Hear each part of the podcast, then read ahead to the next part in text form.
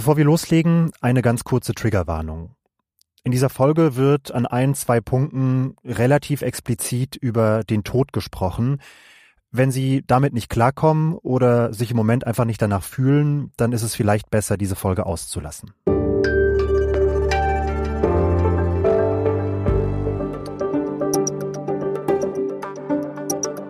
Es gibt da diese kleine Insel am Rande Europas. Sie ist der südlichste Fleck Italiens, aber sie liegt eigentlich näher an Tunesien als am italienischen Festland. Diese Insel ist winzig. Normalerweise leben dort nicht mehr als 5000 Menschen. Es ist im Grunde ein größeres Dorf. Aber in Europa kennt fast jeder ihren Namen.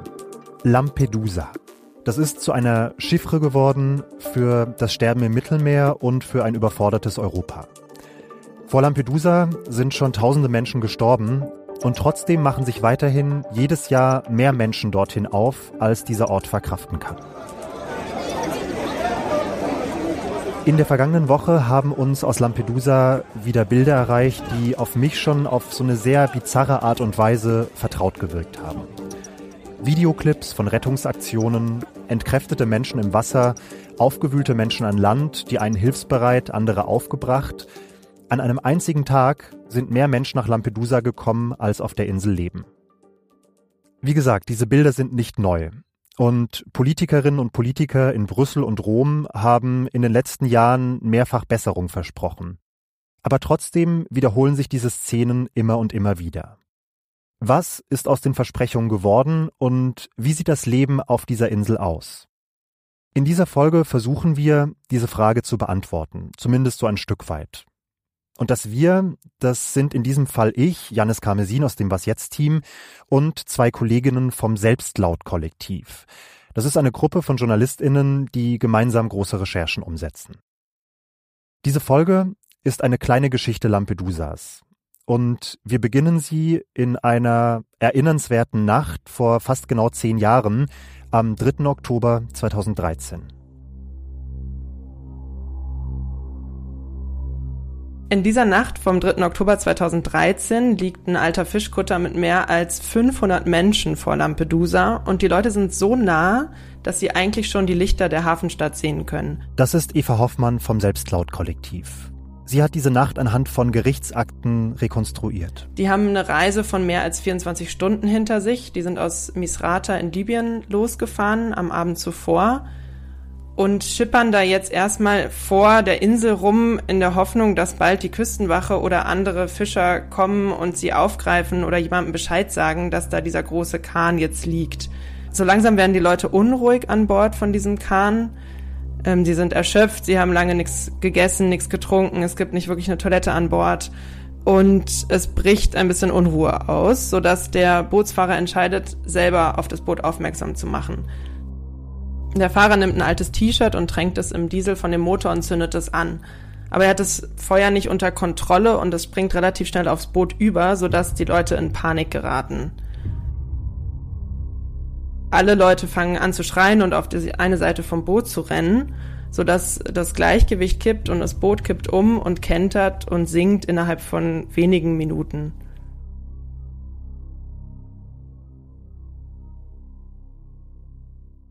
Stunden später, am frühen Morgen dieses Tages, klingelt Pietro Bartollos Telefon. Er soll in den Hafen von Lampedusa kommen.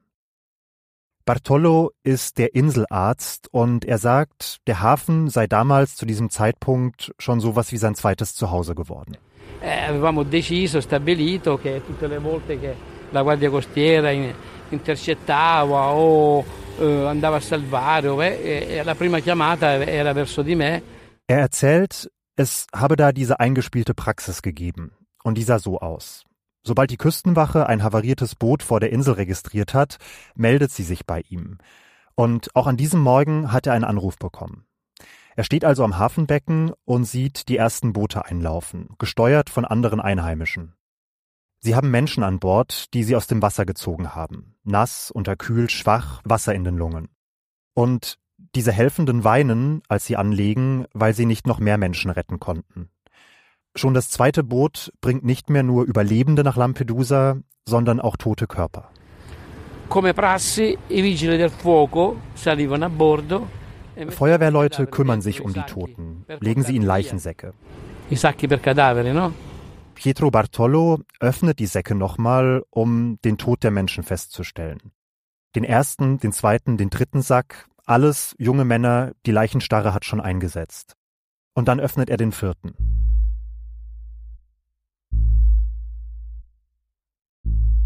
In diesem vierten Leichensack liegt ein junges Mädchen.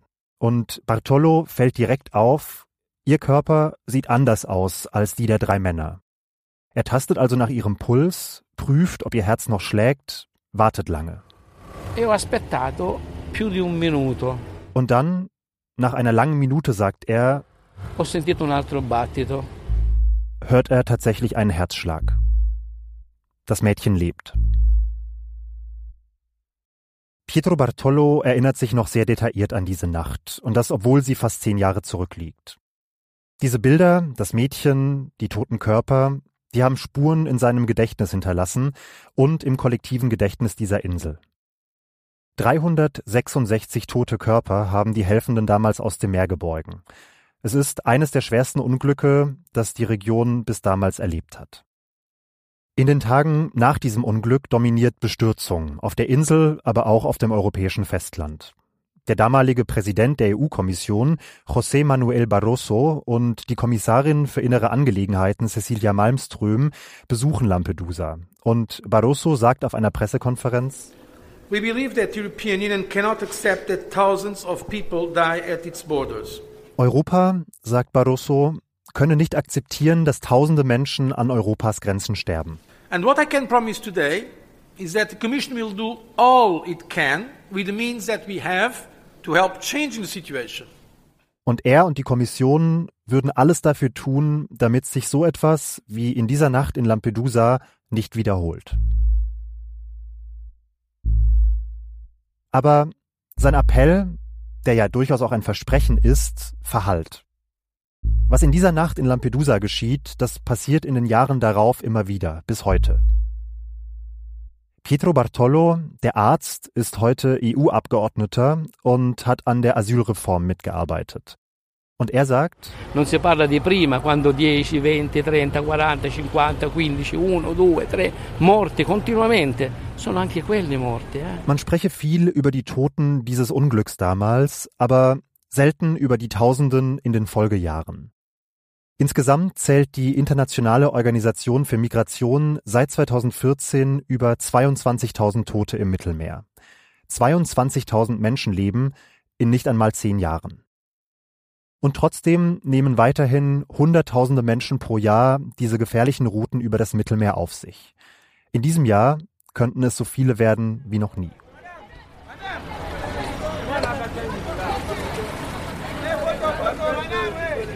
In Lampedusa hat die Verwaltung in der vergangenen Woche den Notstand ausgerufen. Das Erstaufnahmelager der Insel hat eigentlich nur 400 Betten, aber letzte Woche kamen an einem einzigen Tag schon 100 Boote an mit über 5000 Menschen. Im Hafen der Insel kommen diejenigen an, die aus dem Meer gerettet worden sind. Und ähm, man kann sich diesen Ort, wo die ganzen Boote ankommen, sehr, sehr klein vorstellen. Das ist ein Hafen, da läuft man in zehn Minuten drum herum. Das ist Anne Esswein, auch sie ist Teil des Selbstlaut-Kollektivs und während Eva vor allem aus der Ferne recherchiert hat, war Anne die Reporterin vor Ort. Da ankerte an diesem Morgen zum Beispiel ein Boot mit 98 Menschen an Bord, die sichtlich erschöpft waren, Durst und Hunger hatten und schon eine lange Reise aus Fax aus Tunesien kommend da angekommen sind. Sie war schon Ende August in Lampedusa, also vor dem Notstand, aber schon damals haben sich diese Bilder angebahnt. Und an diesem Wochenende sind es so viele Boote, dass die gar nicht an den Hafenabschnitt passen, wo die ganzen geflüchteten Boote normalerweise ankommen. Nachdem die Menschen auf Lampedusa angekommen sind, setzt sich eine ziemlich routinierte Maschinerie in Gang.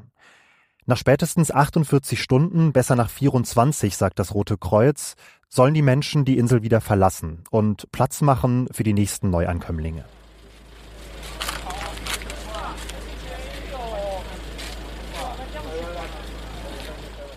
Das Erstaufnahmelager von Lampedusa wird nur der Hotspot genannt. Der Hotspot ist ein früheres Militärgelände. Ähm, man läuft ungefähr 20 Minuten eine sehr karge Straße entlang und kann, also kann gar nicht ahnen, dass da ein Camp liegen soll. Man hört das auch überhaupt nicht. Das liegt in einer Versenkung und erst wenn man sich nähert, merkt man ganz viele Stimmen, dass sehr viele Menschen vor Ort sind. Dieses Camp ist an allen Seiten von Militärstandpunkten umrahmt und es gibt einen Zaun, der ganz absurd ist, ähm, weil man ihn von weitem nicht sieht und wenn man nahe kommt, kann man fast nicht hindurchblicken. Wenn sie einmal im Hotspot angekommen sind, dann dürfen die Geflüchteten das Camp nicht mehr verlassen. Und Journalistinnen und Journalisten dürfen nicht rein.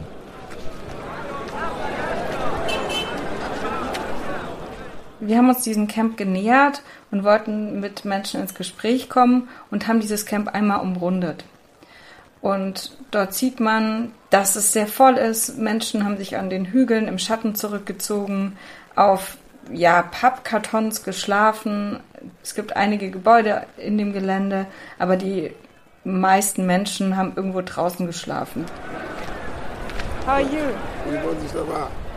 Ça va bien. Et tu? Unten am Hafen hat Ann unter den Geflüchteten ihre Handynummer verteilt. Und eine Person hat sich daraufhin bei ihr gemeldet, Amadou. Ihn trifft sie am Tag danach am Hotspot wieder. Und die beiden versuchen, durch den Zaun miteinander zu sprechen. Und wir dürfen uns Amadou aber nicht wirklich nähern. Also sobald wir ihn ansprechen und fragen, wie es ihm geht, wie seine Nacht war, werden wir von Militär, das uns über die ganze Runde auch schon patrouilliert hat, von weitem dazu angehalten, uns zu entfernen.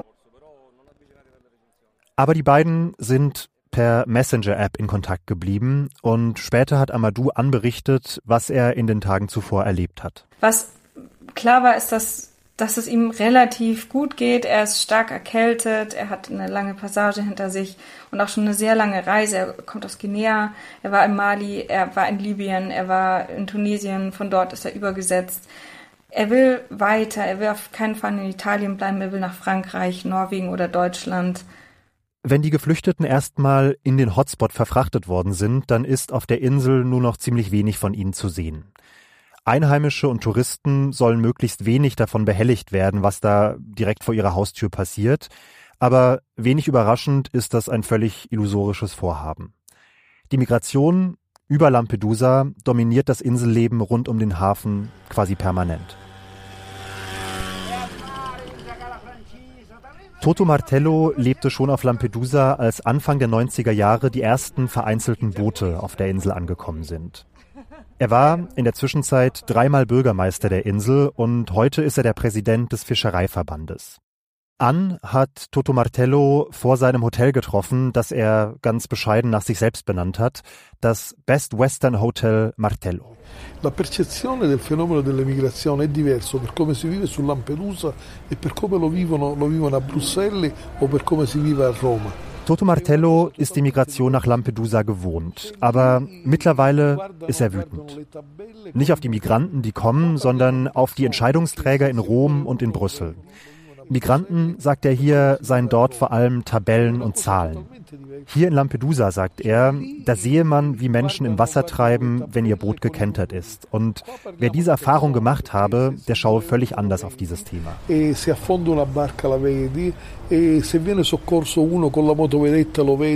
Aber so bedingungslos offen und solidarisch wie Martello sind längst nicht mehr alle Menschen auf der Insel. Genau, mit Toto Martello laufen wir diesen Hafenabschnitt entlang, wo gerade die Fischer zurückkommen, die Feierabend haben. Und dort treffen wir einen alten Freund von Toto Martello, der nochmal anders seinen Frust ausdrückt. Also er blickt auf die andere Seite vom Hafen und sagt, diese Menschen bringen uns Infektionskrankheiten und Schmutz und mit alles ist verschmutzt mit Dieselöl und Batterien. Der Hafen ist eigentlich verloren. Sie bringen uns einen großen Schaden. Però Lampedusa è un punto strategico che fondamentalmente è, è, è sempre stata utilizzata. Lampedusa ist eine Insel der Fischer. Neben dem Tourismus gehört der Fischfang zu den wichtigsten Einkommensquellen der Inselbevölkerung. Und deshalb sind die Sorgen, die sich die Fischer machen, mehr als nur das Partikularinteresse einer einzelnen Gruppe. Toto Martello ist mit Ann raus aufs Meer gefahren. Er wollte ihr zeigen, was dieser ständige Zustrom an geflüchteten Booten für die Fischer bedeutet. Wir fahren an der Insel vorbei und irgendwann sagt Toto Martello dem Kapitän, er soll kurz den Motor ausschalten. Und dann zeigt er uns, wo die Boote noch ankommen. Dort sind 30 bis 40 Meter hohe Klippen. Das Meer ist nicht mehr so Postkarten türkis wie zuvor, sondern sehr dunkel, es ist sehr tief dort. Se tu vedi ci sono eh, bidoni, vedi? La barca è questa qua, non so se l'hai vista, sì.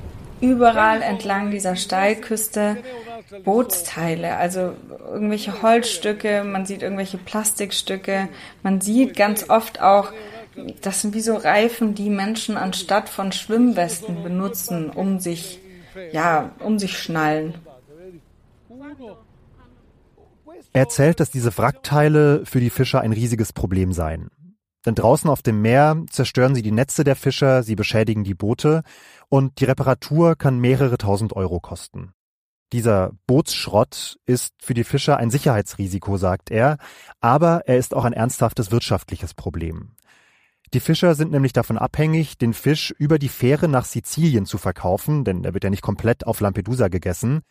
Und durch die Ankunft der Geflüchteten, durch die Belegung des Hafens, gäbe es immer wieder zeitliche Verzögerungen und Probleme. Perché se io sono pescatore, imbarco il pesce la mattina e invece di arrivarmi prima entro mezzanotte. Aber, sagt Martello hier, von der Regierung in Rom komme nichts. Keine Entschuldigung und erst recht keine Entschädigung.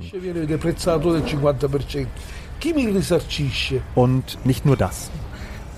Parliamoci chiaro, a mare esiste una sola regola, che è una regola internazionale, bisogna salvare punto e basta. Wenn die Fischer bei der Arbeit wieder mal ein Boot mit Geflüchteten entdecken, dann helfen sie immer, auch ohne EU-Gesetze und ohne Dekrete. Nicht nur aus Seemannsehre sozusagen, sondern auch wegen des internationalen Rechts. Denn wer nicht hilft, der macht sich schuldig. Innerhalb weniger Sekunden müssen Menschen auf hoher See entscheiden, wenn sie einen Funkruf hören, fahre ich dahin, schaue ich nach, was los ist, kann ich das leisten, kann mein Boot das leisten? Und dann müssen sie eine Entscheidung treffen, auch wenn ihr Boot gerade voll beladen ist mit frischem Fisch. Dass die Belastung für die Fischer in den vergangenen Jahren gestiegen ist, das hat auch mit der großen Politik zu tun. Staatliche Behörden haben sich weitgehend aus der Seenotrettung zurückgezogen. Und gleichzeitig hat speziell Italien die zivile Seenotrettung kriminalisiert, also die Rettungsschiffe von NGOs und Menschenrechtsaktivistinnen. Und so bleibt die Rettungsarbeit immer öfter an den Fischern hängen.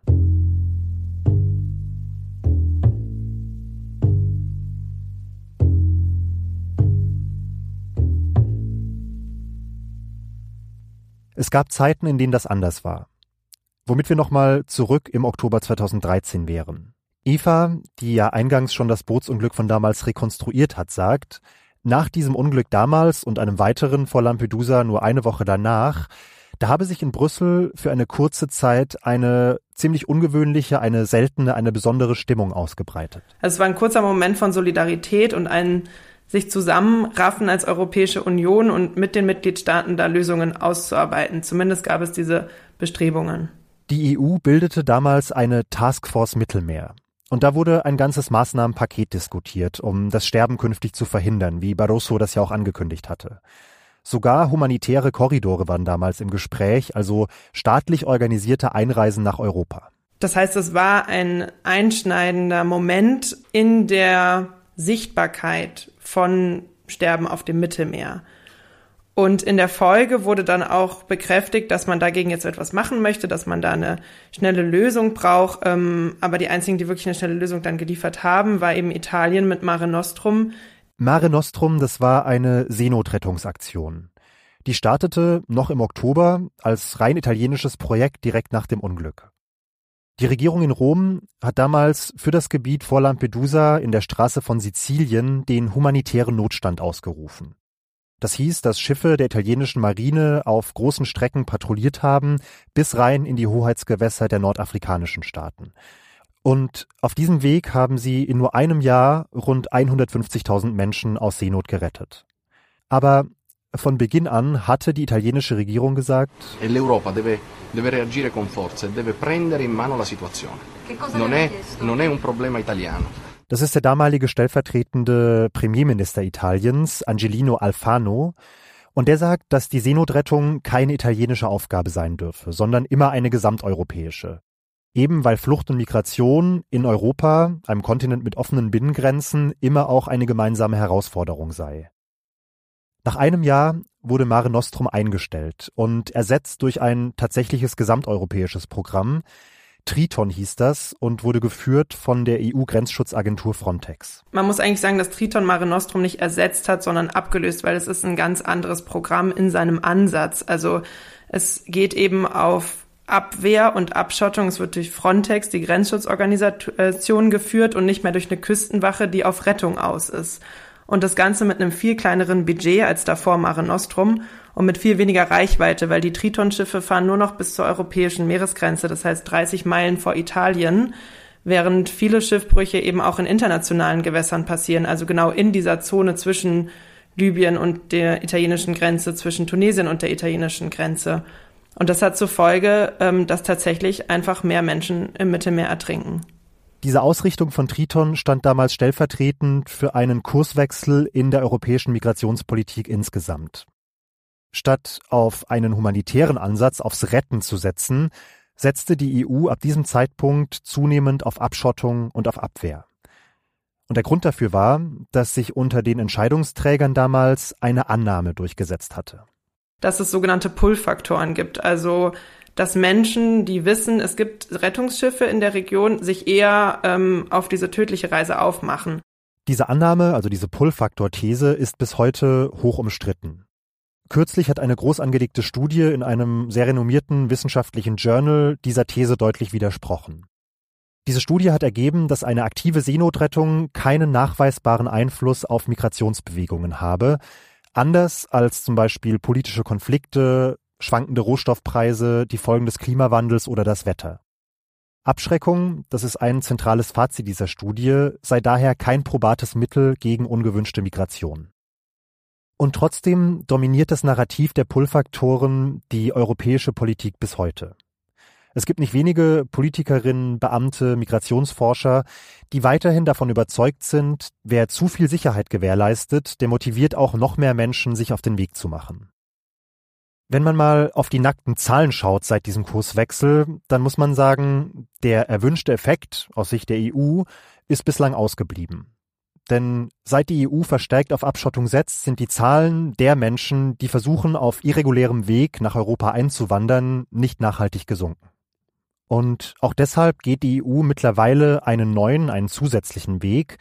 Sie hat damit begonnen, Abkommen mit Anrainerstaaten zu schließen, Erst mit der Türkei 2016 und dann auch 2017 mit Libyen. Das Ziel von diesen Deals mit Drittstaaten ist ja die Verlagerung der Außengrenze ähm, noch viel weiter als die internationalen Gewässer, nämlich dass die Leute schon dort abgefangen werden und gar nicht erst die Reise antreten, ähm, so dass dann auch ähm, Frontex nicht ähm, an der Grenze zu Europa so viel zu tun hat. In der Theorie steckt hinter diesen Abkommen folgender Gedanke. Statt erst in Europa Asylanträge zu prüfen, also wenn die Menschen schon da sind, und dann die Menschen ohne Bleiberecht wieder abschieben zu müssen, soll diese Prüfung vor die Grenzen der EU verlagert werden. Diese Partnerstaaten, die Türkei, Libyen, bekommen dafür Millionen, unter anderem um ihre Grenzpolizei oder die Küstenwache aufzurüsten. Auch diese Abkommen sind umstritten. Zum einen moralisch, weil etwa Libyen für einen sehr brutalen Umgang mit Geflüchteten bekannt ist und kein demokratischer Partner mit funktionierender Bürokratie. Aber auch, ob die Abkommen tatsächlich zielführend sind, ob sie funktionieren, ist unklar. Zwar hat die Zahl der Menschen, die über Libyen und die Türkei nach Europa gekommen sind, seit diesen Abkommen abgenommen, aber insgesamt sind die Zahlen kaum gesunken. Das hat auch damit zu tun, dass sich Migration verlagert. Statt über Libyen machen sich zum Beispiel jetzt einfach mehr Menschen über Tunesien auf den Weg. Das haben auch die letzten Wochen in Lampedusa gezeigt. Ein großer Teil der Boote, die in den letzten Wochen in Lampedusa angekommen sind, die hatten von der tunesischen Küste abgelegt. Werbung. Diese Woche in der Zeit? Die Bücher des Frühlings. 16 Seiten blühende Fantasie Von gefährlichen Liebschaften, einer Flucht auf dem Mississippi und magische Erzählkunst. Das Literaturspezial zur Buchmesse in Leipzig. Die Zeit, Deutschlands größte Wochenzeitung. Jetzt am Kiosk oder direkt bestellen unter zeit.de/slash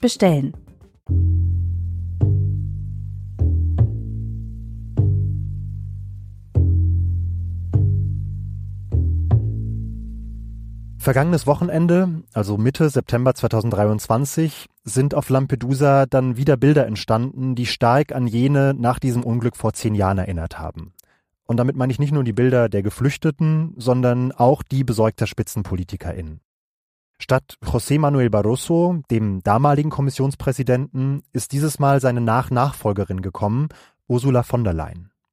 Again, migration is a European challenge and it needs a European answer and solution. Seite an Seite mit Giorgia Meloni, der aktuellen italienischen Regierungschefin, hat sich von der Leyen ein Bild von der Lage auf der Insel gemacht.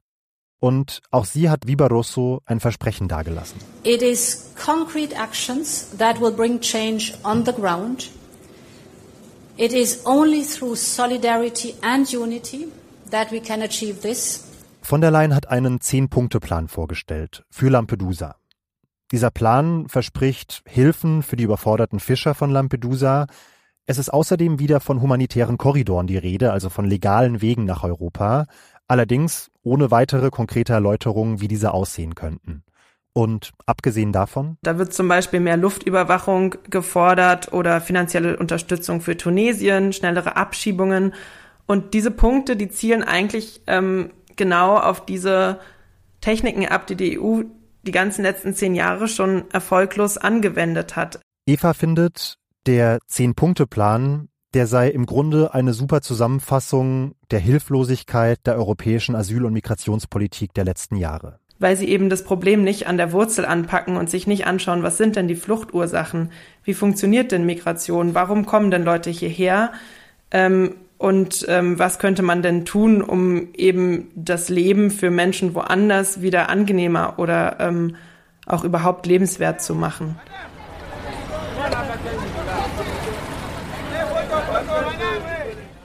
Gehen wir noch ein letztes Mal zurück in den Hafen von Lampedusa, wo sich all diese großen Probleme im Kleinen abbilden.